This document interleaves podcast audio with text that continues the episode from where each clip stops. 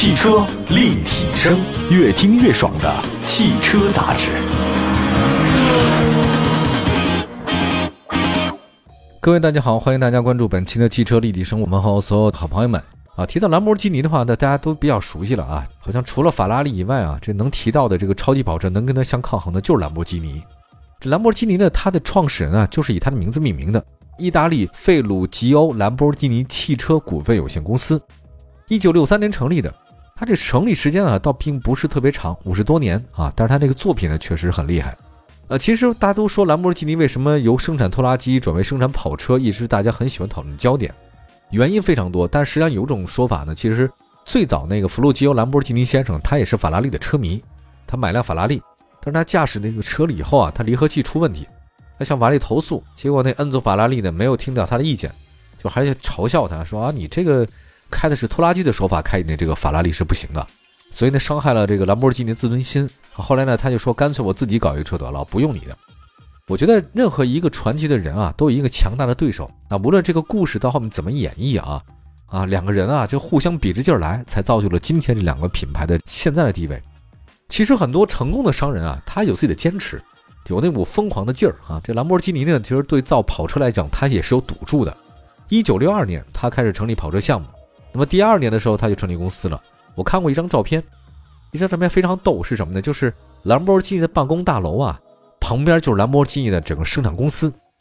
也就是说，兰博基尼这个人站在自己的办公大楼往下看，就能看到底下大家的工作情况，相当于什么呢？一个大办公室里面。你的公司老板呀，坐你身后，前面全是一堆人啊！你干什么，他看得一清二楚。这个，据说兰博基尼啊，这个时刻监工啊，那看到底下那个工厂的情况，哎，怎么回事？停了！哎，那谁干嘛偷懒儿？因为公司是一九六三年六月份成立的，那兰博基尼呢，打算呢年底就得出跑车，半年，你这个时间来讲太短促了啊！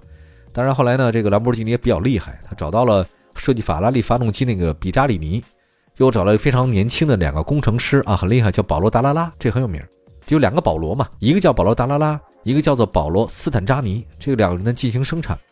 因为年轻人啊，他这个闯劲儿是比较足的，他没有考虑到时间不够，反正你给我机会就干。结果呢，到年底的时候，果然搞了第一台兰博基尼车，叫兰博基尼三五零 GTV。那这个车呢，当然它是搞出来了，你说你能不能开？还真不能开，展示。后来量产之后呢，改名叫三五零 GT 了，在一九六四年日内瓦正式的这个发布了，用的是重新调校的底盘 V 十二发动机。为了跟那个法拉利竞争啊，呃，它的定价呢比法拉利稍微低一点点啊。两年生产了一共是一百十辆啊，这个车很漂亮。在一九六六年啊，这三五零 GT 的升级版的车型呢叫四零零 GT 正式出生了。与此同时呢，说 V 十二发动机也调校了，它那马力更大了。二十世纪六七十年代那个时代的人就追求更大的动力啊，工业革命的红利啊，那真是刚刚才产现，中产阶级呢不断的攀升，大家要求的是更高、更快、更强。那个时候所有都是这样。现在大家好像说这个不多了啊，因为现在大家可能说这个环保持续发展，那个时候没有，你什么快够来什么，什么高来什么，什么强来什么，发动机动力也是如此啊。然后来那个到了四零零 GT 的时候，它的发动机马力提到了三百二十马力啊，生产的也不多，才两百多辆。这概念车呢是什么叫 Mother L？那么一九六七年的时候，兰博基尼推出了一款概念车，这个概念车呢特别厉害在哪儿呢？它有一个十足的欧翼门。哇，这个车呢没有量产，但是那个据说哈，摩纳哥的雷尼尔王子和格雷斯王妃啊，用他这个概念车，啊，就蒙特卡罗那个大奖赛，就是那个拉力赛开赛，开始走高端路线啊，用王子和王妃作为我这个概念车的试乘试驾员，你说这个确实厉害，所以影响力很好。一九六八年的时候，兰博基尼的推出各种各样的车型，他曾经借鉴过玛莎拉蒂的这个设计师，也借鉴过法拉利的设计哈，反正他什么借鉴都有。谁成功，我就见见什么。非常非常值得一提的就是兰博基尼啊，在一九六八年的时候出了一款，在它历史上特别特别重要地位的一款车型，叫做 Miura，M I U R A Miura。这车呢是后轮驱动 V 十二发动机，五速手动变速箱，最高时速达到每小时两百八十公里。同时，缪拉这个车型也是开创了兰博基尼中置发动机的先河。哎呀，非常好玩。它这个缪拉 M I U R A 是什么？据说是当时整个西班牙动物牛里面最强壮、最聪明和最勇猛的那头牛。但是在西班牙，这斗牛是非常盛行的。他们也看那个牛啊，这个牛的状态怎么样？是聪明的，是强壮的。甚至如果这个斗牛能杀死当时那个斗牛士，就被供起来了，以后你就不会再宰它了，自然老去哈。当然这有这个说法。缪拉这个牛就是非常著名的一头牛，很厉害，在斗牛士的整个体系当中啊，经常会说到缪拉这个牛目光锐利，充满力量，所以呢，他就给自己的兰博基尼车作为名称叫缪拉。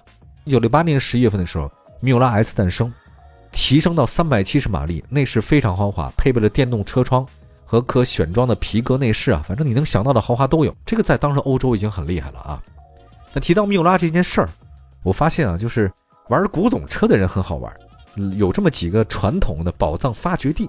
我们待会儿讲一个关于古董车缪拉这款车到现在还能卖多少钱的一个神奇的故事。大家呢可以去全世界搜寻搜寻，没准下一个挖到宝藏的就是你啊！汽车立体声，继续回到节目当中，您现在收听到的是汽车立体声。刚才我说到了这个古董车市场啊，有这么几个。宝藏的发掘地 哪几个呢？一个就是破旧的谷仓，一个老仓库啊，还有一个就是历史非常久远的地下室。那这些地方呢，往往藏着让很多古董车迷们疯狂的老可爱。运气好的话呢，你要碰到识货的，这个致富不是梦啊，一夜发财。我记得在二零一九年的时候看了一条新闻，说在德国一个特破的谷仓里面发现了一个兰博基尼缪拉这个车，我当时全世界都轰动了啊。这个车呢是一九七一年登记注册啊，三年以后这车就卖给第二任车主了。他第一任车主没太好好保护，但第二任车主呢太精心保护了，一直开到二零一五年。那个车呢后来给他的一个好朋友，结果他好朋友一般，缪拉这个车呢在谷仓里面就整整躺了四年，直到二零一九年被人发现了。虽然四年没怎么开，但这个车况特别好，里程表呢只有两万九千公里，一九七一年的一款车，到二零一九年才开了两万多公里，非常漂亮，就整个黄色涂装，蓝色内饰，它压根儿就不用怎么做。就直接擦一擦就可以了，而且关键是这个车啊，后备箱里面有这个车在一九七一年注册的信息服务手册，倍儿完整，所以这个价值呢进一步提升了。因为古董车的附属品啊，各种信息都完整。那么后来苏富比呢，在二零一九年的十月份的时候，将这个车呢进行无底价拍卖，当时拍卖的价格大概折合成人民币是七八百万啊，就是缪拉这款车。兰博基尼在一九六九年的时候呢，推出了一个缪拉 Hota 的一款车型。Hota 其实是当时西班牙的一种特别激情澎湃的舞蹈。那这个车型呢，其实是缪拉的一个升级换代版，功率非常强劲啊，功率达到四百三十七马力，零百加速只要三点六秒，极速是每小时三百二十公里。当然，这一九六九年意大利做的跑车就能做到这个份上了，零百加速三点六，哦，一小时三百多公里。但是非常遗憾的是，这个车呢只生产了，据说是一辆啊。我不太清楚为什么只生产一辆，据说是可能当时公司运转有问题啊。后来呢，这个车型呢卖给了一工业家，当时一个有钱人。这个有钱人据说开这个车呢，跟他女朋友出去玩的时候，当时就发生车祸了，整个他被炸毁啊，所以不太吉利这事儿。缪拉霍特，他看出来人生得意须尽欢啊，但是你太欢蹦乱跳太过分也出人命啊。一九七一年，当时兰博基尼拖拉机的最大客户南非的一个进口商取消了跟兰博基尼的合同。这个事儿呢是致命的，对兰博基尼，你没钱了吗？没办法，兰博基尼就把这个拖拉机公司卖给了意大利的农业设备制造商，他专门做汽车。但是呢，你没有拖拉机的这个支撑啊，这个跑车好像也没什么资金来源，因为你卖跑车卖不了太多，车型研发速度变慢。但就这样，财政困难，兰博基尼在一九七四年推出了兰博基尼历史上最重要的一款车，叫康塔什。康塔什也有人叫翻叫康塔奇啊。这车型就基本接近于现在咱们大家看到兰博基尼的样子，流线型的车身，无缝连接，我整个那个发动机罩都在一个平面上，挡风玻璃跟你一体的连续的曲线。那当时呢，兰博基尼呢做了非常让人意料的动作是什么？动力方面，4.0 V12 发动机，最初配备是这个，但最后呢配的什么呢？是5.0升5.2的发动机了，没有再做 V12 发动机了。这个车呢一直生产到1990年停产，两千多辆。那么非常有意思的事呢，就是兰博基尼尽管在不断的求生吧，这个确实是后来经济也不是很好。一九八零年这公司破产了，呃，起先呢还不是说现在大众把它收了，是来自瑞士的一家公司。当时呢他还推出了一款越野车叫兰博基尼零零二 LM 零零二。那我觉得这车呢可能跟大家想象真不一样，因为兰博基尼生产过越野车吗？还真生产过，就是他在卖给瑞士人以后生产的。我也不太懂，瑞士人是不是搞山地啊？但听说当时呢，他们是想获得军方的合同，兰博基尼做了一个机动性很强，组合结构呢能力极强的一个越野车。但是很可惜啊，命运之神没有向兰博基尼招手。他们给那个军方的测试的时候，把这车就撞毁了，他就没用它的。但是这车呢，确实量产了，在瑞士人的努力的加持之下，还量产了，做的还不错。这个车呢，据说零百加速呢是七点七秒，整个车重三吨，最高时速每小时两百零八公里。就这个车在当时越野车领域当中也是很好的，公路性很强，越野能力很强。但是制造成本是太高昂了，对啊，一九九三年停产的时候呢，只生产了三百多辆。一九八七年，这瑞士人在他那手里面啊，对兰博基尼热情可能也就几天。兰博基尼再次被转卖，卖给谁了？他卖给了美国的克莱斯勒。一九九零年，克莱斯勒呢就复产了兰博基尼的一款跑车。这个跑车呢是用来替代康塔什，给它起了一个新的名字啊，叫做 Diablo，。克莱斯勒的时代生产的康塔式的升级换代车型叫做 Diablo。那动力方面的话呢，是五点七的 V 十二发动机，这个车真的很牛。零百加速呢也是三点九秒，最高时速呢可以轻松达到三百公里以上。这个车型啊，价格也相当昂贵，大概是二十四万美元。九零年的时候，二十四万美金，那是天文数字啊。那么后来九三年的时候，兰博基尼呢出了 Diablo VT 车型啊，做了各种各样的改造。那么到九八年，这个车呢卖了大概七八年，市场呢是需要一些新的东西来了。那么后来呢，这个兰博基尼呢发现那克莱斯勒吧也对兰博基尼不太上心。一年卖不了几台车，生产还这么高，我实在是不想要它了。最后，兰博基尼呢向奥迪几家顶级汽车厂商呢寻求合作。那实际上呢，兰博基尼为什么找奥迪呢？